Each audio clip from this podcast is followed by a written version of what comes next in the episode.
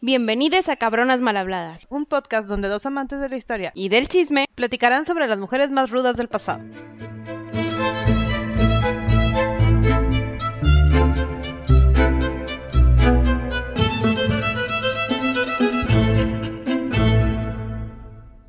Sandy, bienvenida a una nueva temporada. Gaby, esta temporada me emociona mucho. Me emociona mucho, me confunde mucho y espero no confundirlos en el camino. Es que es de las, de las que menos nos enseñaron en la escuela, yo Tengo- creo. Sí, Y- tengo y cero que es- contexto. Es, de las más importantes y es de las que menos nos enseñaron. Es el origen de todos nuestros problemas. Literal, de todas las cadenas religiosas, de toda la, como que, pues, civilización se pudiera sí, decir. en y general. leyes, y, e idioma, y cómo Todo. construimos. O sea, todo, todo, todo. todo, todo, se basa en ellos. Nos- ¿Quiénes son? Nos pasamos a Egipto. Chan, chan, chan. Venga, venga.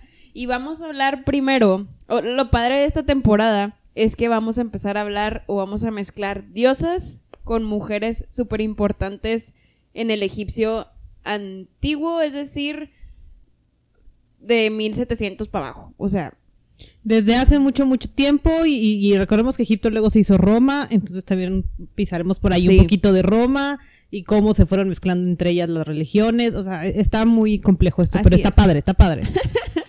y para esto les voy a dar un ligero contexto de Egipto, pero no sin antes pronunciar a la poderosa diosa de la que hablaremos el día de hoy, Chan, chan, chan. Amunet.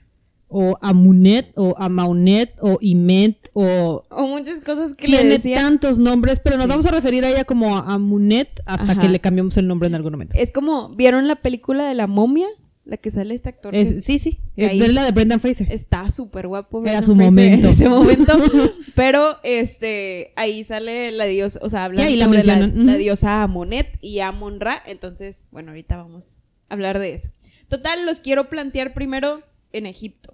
Estamos Egipto antes de Cristo. Hace muchos, muchos, muchos años. años antes de Cristo. Para que sepan, no le damos la relevancia a Egipto de lo que se merece, pero imagínense que cuando Egipto ya estaba siendo algo civilizada, es decir, con plantíos y todo, Europa estaba del caño. Sí, o, o, sea, sea, no- eran cavernícolas en Europa. Entonces, tanto así es como Egipto pues formó muchas de las culturas, maneras de percibir el mundo, todo que lo que vemos ahorita. Y su territorio era larguísimo. O Sí. sea, de verdad tenían una cantidad de tierra impresionante y no se limita al Egipto actual, ¿verdad? O sea, Claro, era, claro, era casi todo el estrecho del Nilo, ¿no? Eh, muy bien, entonces, para situarnos con Amonet, ¿sí? A lo largo de esta temporada vamos a recorrer la historia egipcia, pero ahorita me centro en esta para no tampoco así como que... La, explicación de todas las líneas y todas las casas y demás es muy complejo. Sí, Pero, pero sí necesitamos saber un poquito de cómo estamos ubicados. Ajá, entonces, en la época en la que Amonet surgió como una diosa, sí, que ahorita vamos a hablar de ella, estamos en un Egipto que está separado por dos partes, ¿sí? Está el Alto Egipto y está el Bajo Egipto. Entonces, ustedes pensarán, Alto Egipto, ah, pues la parte norte, y No. Bajo Egipto parte sur. No, es al revés. Para ellos, el Nilo hacía como que las coordenadas. Entonces, el Nilo desemboca hacia el sur, que para los egipcios en ese momento era el norte. Entonces, Alto Egipto era el sur de Egipto, Bajo Egipto era el norte de Egipto. Eh, Recordemos que el Nilo corre al revés. Es de los pocos ríos que corre al revés. Por eso hace sentido que Ajá. vaya en esa, eh, ahora sí que Correcto. en ese orden. Sí. Entonces, como la mayoría del agua se iba al sur de Egipto, que es el Alto Egipto, eh, pues, espero no, no revolverlos, pero bueno, como todo se desembocaba al sur, este, pues ahí había más gente. Era la parte abundante. Era la parte más poblada, la más fértil. Antes Egipto tenía mucha agua, no lo piensen como un desierto. Tenía oasis muy bonitos, tenía muchas partes que podían ser pobladas, pero sí la civilización se enfocaba cerquita del Nilo porque lo demás era muy árido y no podían No, pues es que están a la mitad, justo en la parte más árida del, del mundo. Ajá. Entonces, Entonces, bueno, ahí, ahí estamos. Entonces, estamos en una división. Tenemos ahorita dos reinos, el alto y el bajo. Y cada quien hace lo que quiere, pero más o menos tienen una misma creencia de dioses. ¿Sí? Más o menos. O sea, porque sí su cosmovisión, como que son lo mismo, pero están revueltos. Entonces, el, el norte y el sur tenían ideas diferentes de qué pasó. Y cada quien tenía una corriente diferente. Es correcto. de- Pero ya, ya veíamos a los dioses como parte de la creación de todo a mi alrededor.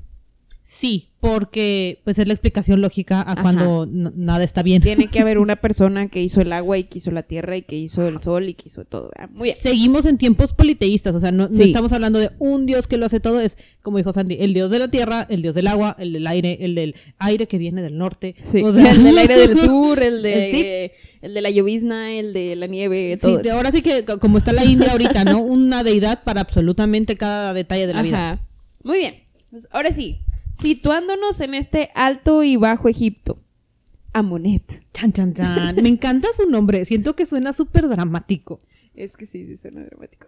Y, y su, y su actividad como deidad es dramática. También. De hecho, para situarnos otra vez. Situación.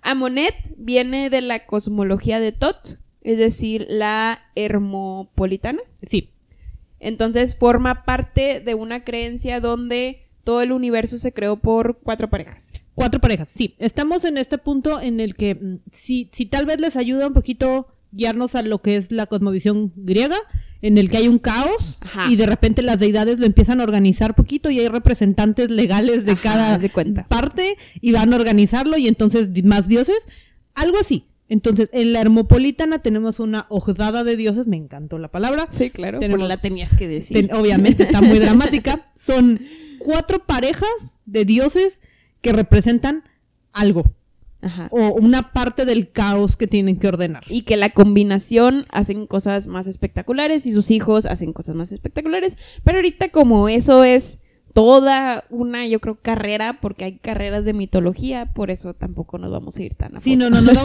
porque sí está bien enredado tratar de entender cómo quién es quién y cómo cambian de nombre en el proceso. Sí. Entonces, muy rápido las parejas, Nun y Naunet, que es, es la versión masculina y la versión femenina, y de la misma palabra y nos empieza a generar problemas en el futuro. Y luego Cook y Cauquet, G y Jejet, y Amon y Amonet. que son estos. Entonces, ahorita ignoren todo lo demás. Nos importa Amonet. Amon y Amonet es tema oscuridad. Ellos se basan en oscuridad, viento, todo eso. Entonces, ahí, ahí quedémonos. Sí, es, es la pareja que nos importa. Los demás hicieron la tierra, el agua, el sol y demás. Bueno, el sol de una u otra forma. Nosotros nos preocupamos por la oscuridad en este momento y el balance que necesitas entre lo masculino y lo femenino Ajá. para que puedas organizar algo. De hecho, dato curioso, los egipcios a todas las diosas les ponía el et al final. Sí, es el más Eh, es es el lo femenino. padre. Entonces vamos a llegar a un capítulo donde también vamos a hablar de Isis, pero Isis no era Isis. No, sí tenía otro nombre. Tenía otro nombre con et, pero fue cambiando a lo largo de que Grecia invadió y todo lo que quieran, pero esa es otra historia. Ese Muy bien. que sigue. Tenemos a Monet, a esta, esta increíble diosa, lo que era o le decían era la diosa del misterio, ¿sí? Entonces la representaban ya sea por una mujer con cabeza de serpiente o cabeza de rana o vaca o halcón, dependiendo de la situación. Pero me gustó la idea de la serpiente porque me hace pensar en la versión religiosa de la, de la serpiente Sí. que tiene el oscuro No, y, esas cosas. y cuánto que no, de aquí salió el tema Obviamente. de medusa y cosas así. Totalmente. Claro. Halcón también lo usaban mucho porque también hacían referencia a ella no solo como la diosa de la oscuridad, sino también del viento del norte, que era el que causaba estragos. Entonces, bueno, oscuridad, ahí se ve presente. Porque caos. Ajá. Entonces, aquí tenemos primero en la mitología a una Monet soltera. En, en una ahora sí que esta versión de la historia, la que vamos a seguir, Ajá. implica una Monet soltera que En un inicio. Ajá, o sea, como que apareció del caos y estaba sola y necesitaba a su contraparte. ¿Y cómo consiguió a su contraparte? No, eso es muy interesante. a ella le decían la madre que es padre. Sí. Porque pues ella se podía hacer solito lo que quería. Ajá. Ella se podía ocupar de crear las cosas sin un marido. Eh, de hecho, la representaban como una versión femenina masculina. Por ahí todos los animales a los cuales se representaba. Y ella tenía la corona, o donde más se le. Sí, se- Pues donde se le veneraba, por eso donde se le veneraba era la corona roja, que era el Bajo Egipto. Sí, en la ciudad de Tebas. En la ciudad de Tebas, correcto. Entonces, tenía una sola corona. Importante reconocer aquí. Una sola corona roja porque era de esa parte de Egipto y ahí era la diosa del inframundo. Sí, eh, yo sé que va a sonar extraño porque sabemos que hay otro dios del inframundo, pero estamos siguiendo una corriente en la que mm, antes de que salieran los nuevos dioses, que son los que más conocemos, ella es la que mandaba sobre la oscuridad y el inframundo suele estar en lo oscuro. Sí, luego aquí la locura de los egipcios en su jeroglifo. Ah, porque otro dato que aprendí, no es, se dice jeroglíficos. Jeroglíficos es para nada más la representación, pero el signito es jeroglifo. En el singular, jeroglifo. Sí, entonces el jeroglifo de, de Amonet tiene un puntito cardenal ahí que representa el este, entonces también representaba el este. Y el norte. Aparte, y todo, el- todo, el- Gaby. Ella lo hace todo. representaba todo porque era una chingona. Muy bien. Entonces, bueno, hablando de, pues, cómo se casó. O Con sí misma. Cómo se le atribuyó un esposo. Total, que, pues, Amonet podía crear cosas como ella quisiera porque ella era fregona. Y, pues, ella fue la encargada de sacar de sí y de cuidar el huevo celestial que yo tengo aquí cómo se le decía ese huevo celestial. Pero si se perdió no pasa nada. Era un huevo Era un huevo. por- celestial. porque según esta mitología, el origen de todo después del caos eh, son estos ocho que pusieron un huevo y Amonet lo cuidó. Ajá. Entonces, Amonet cuidó y, y. Al huevo, como al ornitorrinco. No, casi, casi.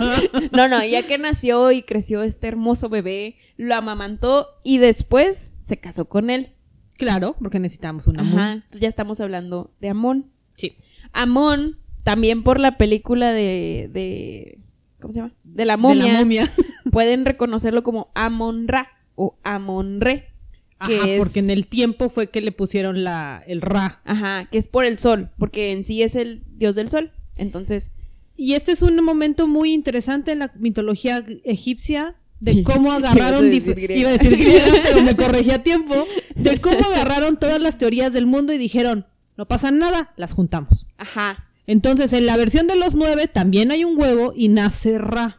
Ajá. entonces cuando las juntaron dijeron para qué nos peleamos se llama Amun Ra Y Listo. vamos a casarlos y ya se y ya acabó. estamos, todas las corrientes están, ahora sí que como, como europeo del futuro, en este tiempo que va a decir, casamos casas y listo, bueno, aquí casaron mitología, hecho- Amun-Ra. Al casar, o sea, se usaba mucho con los dioses de, ah, me caso con mi hijo, me caso con mi, con mi hija o con mi hermana, hermano, primo, lo que quieres, ¿verdad? Sí. Y eso mismo hacían los mismos líderes. Sí. O sea, los reyes egipcios dijeron, ah, sí, eh, yo me quiero casar con mi hermana, entonces, pues sí, pues el dios se porque casó Dios lo con hizo, su hermana, pues yo me puedo casar con mi hermana. Entonces, Sí. de ahí obviamente ya sabemos ahorita todas las cuestiones genéticas que no deben de suceder, pero bueno, Pero para ellos era normal. era normal. Este, entonces, pues nace su esposo E hijo, e hijo, este, se casan y ahora sí está este ente entre la oscuridad y la luz. Amon Ra es la luz, el sol, eh, el crecimiento de todo y esta Amonet se hace ahora sí como esta ente de oscuridad y la que cuida el inframundo. porque es la contraparte. O sea, todo tiene que estar equilibrado como empezamos, ¿no? O sea, luz necesita oscuridad Ajá. porque una no existe sin la otra. Sí, sí, sí, es correcto. Entonces, está esta parte donde se supone o la mitología dice que ella era la encargada de cuando se moría alguien, Embalsamarlos. embalsamarlos, ajá. Y era la que, gracias a ella, no se, no se moría, no se, no, no había putrefacción en los Pues no perdíamos a los cuerpos. Y de aquí también viene la, la, como lo que conocemos de los egipcios, del momias y protección Sí. y embalsamemos y el más allá y todo ese Ajá, show. La que- reencarnación y todas esas cosas. Ajá. Entonces ella se encargaba de la momificación, de que no te pudrieras, de que llegaras bien al otro mundo.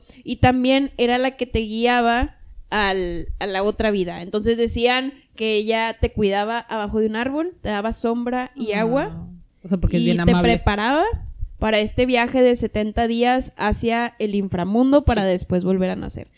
Se pudiera decir que es como Isis, que de Isis yo creo que la gente sabe un poquito más. Isis también te encaminaba, que luego vamos a hablar de ella, entonces no voy a hablar más de aquí, pero Isis también te encaminaba y de hecho a Isis la crearon después de Amoneta, entonces pues es parte de esa de cómo fueron juntando Ajá. juntando dioses, o sea, en la repre- ahora sí que si pensamos en las versiones que tal vez conozcamos más era el lanchero que te cruza el río, el que te pone las monedas, el que el que cuida tu cuerpo, el que le paga al cancerbero, o sea, ella era todos en uno solo.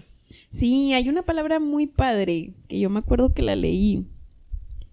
Pero pues se, se te puede ir aquí la Se chispa. escondió entre los apuntes. eh, Nos gusta escribir a mano. Total, bueno. Sí, a- haz de cuenta que los egipcios normalmente a sus deidades o dioses nunca los olvidaban. No. Lo que hacían era que o hacían un merch, un con- sincretismo. Ajá, ajá, ándale. Ándale, sincretismo. Eso. Muy bien. Este, sí, hacían ese sincretismo que dices, o si no, nada más le cambiaban de nombre. Pero la deidad o los poderes de esa deidad siempre seguían existiendo. Sí, o los juntaban o los dividían de forma que el mundo los entendiera. o Ajá, sea, cuenta. ese era el objetivo. Por eso les decía que como que hicieron unas grandes fusiones de entre todos para que conforme fueran avanzando las generaciones, entendieran al dios que, que usaban en ese momento. Es correcto. Eso, Gaby. Esa es Eso. Mi, mi traducción de sincretismo. Me tardó como una hora en entenderlo. Y total, llegamos a una parte en Egipto donde Amonet empieza a perder cierta relevancia. Y Sí. cae mucho en que cuando nace Amon Ra como el dios del sol, lo ven como que, oye, pues es dios del sol, es el mero mero de todo mundo. Antes, Amonet era la mera mera. Sí, porque ya era el origen del sol, el origen de absolutamente todo. Entonces, cuando Amon Ra se hace el mero mero, llega esta ideología a los egipcios, mala ideología, pero Ah, una mira, ideología, Es, es cabrón, seguramente es mejor, ¿verdad? Este, donde el hombre empieza a ser el centro y la descendencia va de hombre a hombre. Claro. Eh, Amonet pues ya no cabía ahí, ¿verdad? O sea, ya, pues, ¿ella qué? Eh, Sí, ella fueron no- enterrando en la historia Ajá. a ciertos personajes femeninos. Entonces, como se supone que Amonet no tuvo hijos con Amón, porque pues Amón, Porque era Amón su es su hijo. este, pues como que le dieron de, oye, pues yo necesito un descendiente. Y fue cuando empezaron a cambiar la ideología donde Amonet es sustituida por Mut. Mut Sí. es otra diosa parecida a Amonet, este, Pero que- ya con menos facultades, o sea, menos, menos poder, poderosa, era porque menos poder. Pasa a ser la esposa de Amón. Ajá. Es como en la mitología griega, que yo creo que la conoce más gente, es como era de Zeus. Exacto. donde Hera no tenía muchos poderes, era diosa, pero no Pero su hacía poder gran era cosa. estar casado con Zeus y darle hijos. Y tener, tener muchos diosesitos. Bueno, haz de cuenta igual, de hecho, Mut es madre en Egipto. Ok. Eh, eh, sí, es la, es la Era un- versión. un ajá, tema. y, y- y volvemos al punto en el que, así como en Egipto, en Grecia, ella es la representación de la luna. Ella es la diosa de la luna, la versión femenina del sol. Sí. Porque Amun-Ra es el sol. Y la guerra. Ajá. Entonces, aquí es donde se pone bueno. Chan, chan, chan. Amonet, como que bye, porque no tuvo hijos porque se casó con su hijo. Sí. Es- Y dejó de ser popular, de repente. Dejó que- de ser popular porque ya eh, Amon Ra tomó relevancia y Mut tomó relevancia como esta subyugada a Amon Ra, que hay unos que dicen que tuvo hijos, hay unos que dicen que no. Tengo dos versiones. Sí, todos tenemos dos versiones. Sí. Yo tengo dos versiones. Una, no sé si quieres empezar. Yo tengo el de Mut. Sí. Yo tengo la versión de que tuvo a Konsu, Con su, sí. que era creo que un guerrero, luna, espacio. Era un hijo medio extraño que Ajá. tuvieron ahí como de pilón y entonces ya eran una triada súper fuerte porque ya eran como, como una santísima trinidad para Tebas. Sí, sí. De hecho, así, sí le decían triada, ¿no? Eh, Sí, eran un- era una triada. Y, Triada tebana, le Eh, decían. Exacto, porque Tebas era el lugar, pero cabe destacar que en Tebas había como tres o cuatro fulanitos que seguían vivos que decían, no, no, no, es Amun, es, es, es Amonet. Esa moneda. Es Amonet, no, pero es que no sé qué, o sea, de, de, de Amonet sacaron a tres dioses diferentes. Literal. pero literal. a los pocos conservadores seguían diciendo, no, no, es, es Amonet y vamos a seguir adorando a Amonet. Y en el mega templo que les construyeron a esta triada, seguían adorando a Amonet. Porque era lo Porque mismo. es lo mismo. Sí, nada más que dividido y donde Y el donde dios, donde un dios masculino era el mero. Exacto. Yo tengo otra versión la otra versión. donde dicen que Mut no se embarazó tampoco, no tuvo hijos, pero ella era tan noble que adoptó. Ah, ok. Adoptó a Hansu, no era Konshu, o es que uno es Konshu, el otro es Hansu. Hansu. Ajá, porque pues tampoco somos creativos para Porque no sé por qué en egipcio parecen nombres chinos o japoneses, pero bueno. Total, Hansu era la ejemplificación de la luna. Mira, es la otra versión. Ajá. Entonces hacían una triada donde era el rey sol, la como La que luna. la, la luna que era su hijo Ajá. adoptado y un tercero que vale Y la queso mamá. porque es Y la porque es mujer. Ajá, porque además, obviamente, a la mujer le tenían que poner ser la diosa de la maternidad y eh, el nacimiento de los Era lo único hijos que y el agua. eh, Sí, sí. O sea, eran las únicas cosas para las que las mujeres sirven. Pero bueno, aquí está padre porque, pues, como de ser una diosa del todo, nos quedamos con una versión de la madre. Porque fueron creciendo las ideologías egipcias. Eh, ya cuando llegó Mut, ya teníamos un Egipto nuevo. Es decir, ya estaban unificados el Alto y Bajo Egipto. De hecho, Mut, la corona que le ponen es corona blanca y, roja Ya es la unión de porque las es dos. la unión de las dos regiones. Entonces, al tener esta unión, también en Egipto se hace toda una revolución porque ya tenemos una, pues ahora sí, ciudad más cosmopolita. Tebas era una mega ciudad sototota llena de educación y de cultura, agricultura, animales, todo ese show. Sí. Y, y ya tienes una civilización más grande donde imponen al Hombre. emperador hombre eh, y por eso Amón tenía que ser el centro de todo, ¿no? En general. Este... Ay, está muy interesante. Ay, a mí me encanta darme cuenta desde dónde viene el machismo. Ajá. Entonces, pues bueno, Amonet se sustituye por este Mut, dándole los poderes a hijos de Mut y de Amonet, digo, y de Amon-Ra.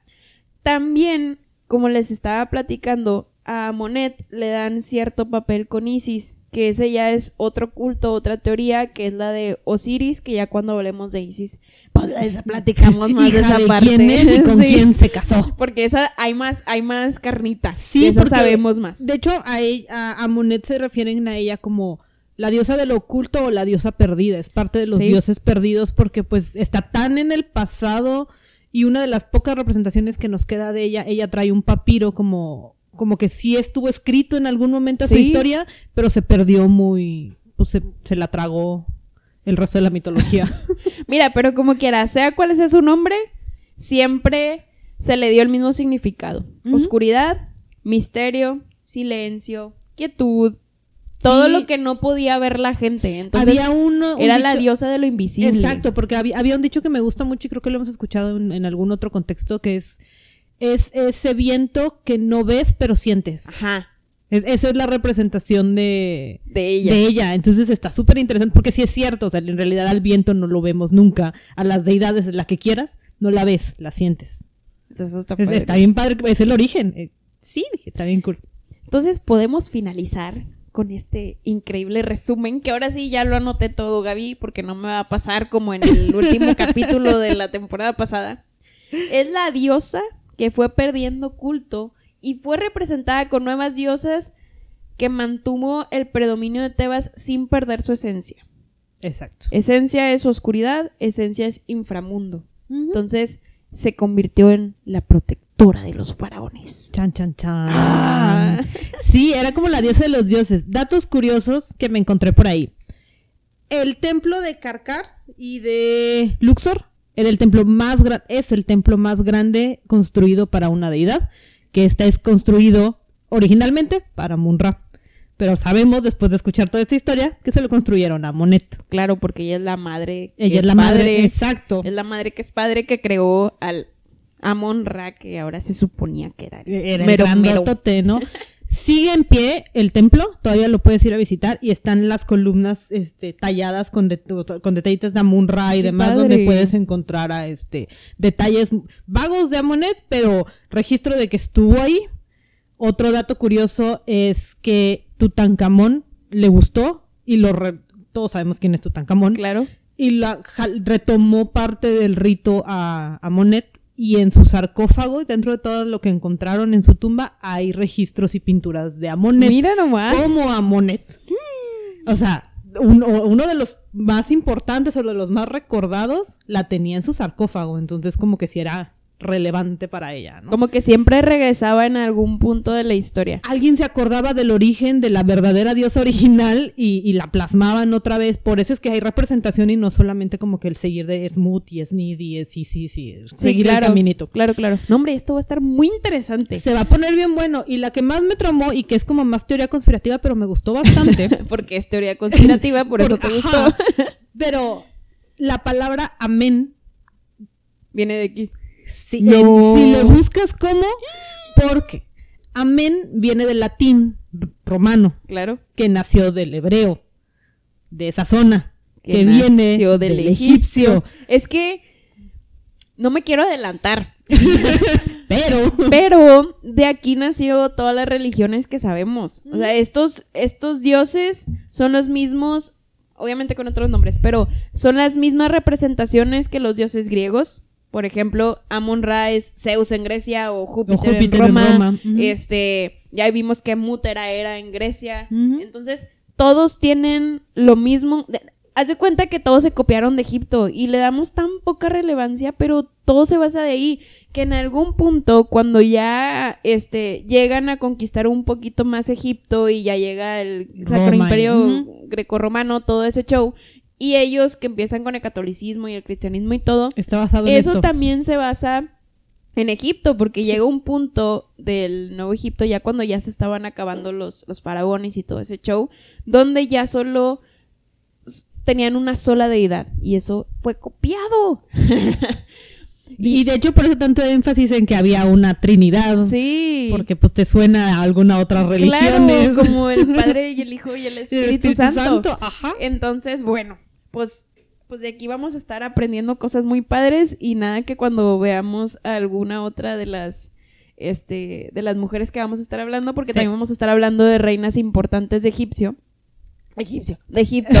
este, no nos volvamos a topar con Amonet, ¿verdad?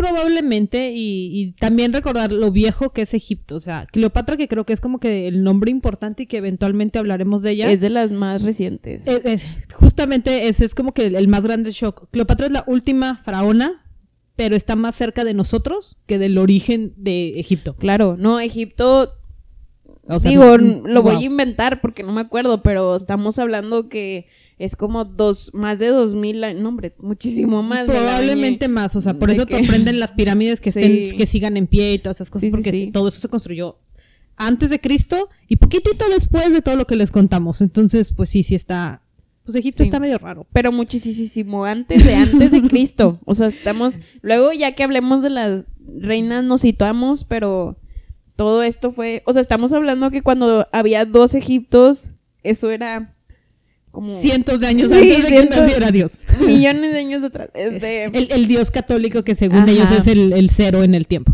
Sí, entonces bueno, pues aquí porque si no nos seguimos emocionando, este, aquí los dejamos con la historia de esta primera diosa Monet. Eh, pues síganos para más diosas aquí, porque ya le agregamos Y un toque de mitología. Faraonas, emperadoras, faraonas. augustas y demás. Entonces se va a poner padre esta temporada. Nos vemos pronto entonces a todos. Bye. Bye.